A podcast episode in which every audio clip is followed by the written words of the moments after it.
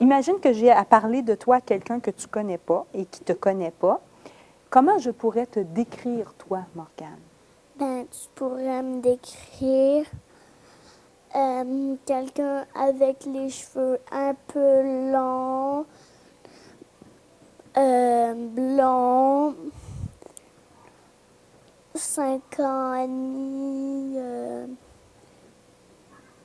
ben, porte euh, pas très souvent comme des robes, plus l'été, qui va dehors, euh, qui va au magasin, des affaires de même. OK. Est-ce qu'il y a d'autres choses que je pourrais... Là, tu me parles de, de tes Ben, cheveux. les yeux verts, euh,